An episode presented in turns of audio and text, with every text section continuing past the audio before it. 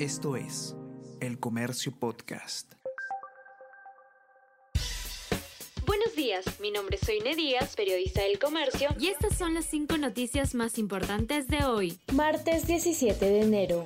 Hay casi 100 puntos bloqueados en diversas carreteras de nueve regiones. Además de la interrupción de vías en el sur, ayer un grupo de protestantes en La Libertad inició una huelga indefinida y se colocaron piquetes en la Panamericana Norte a la altura de Viruichao. En Cusco, manifestantes impidieron acceso a la estación ferroviaria de Ollantaytambo. Conviagro informó que cierres están generando escasez de algunos productos en mercados. Freddy Díaz se salva de ir a la cárcel por denuncia de violación.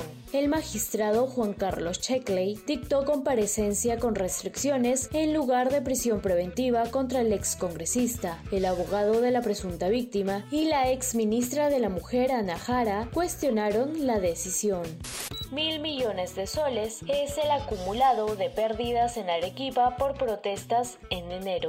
Luis Caballero, presidente de la Cámara de Comercio de Arequipa, indica que complicado escenario perjudica 180 mil micro y pequeñas empresas.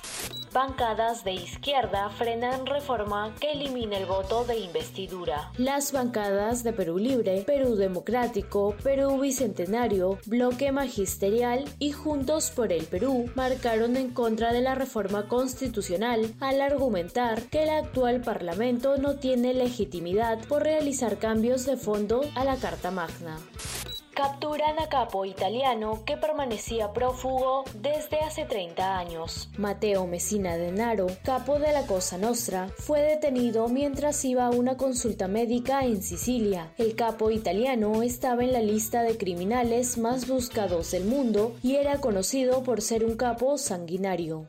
Esto es El Comercio Podcast.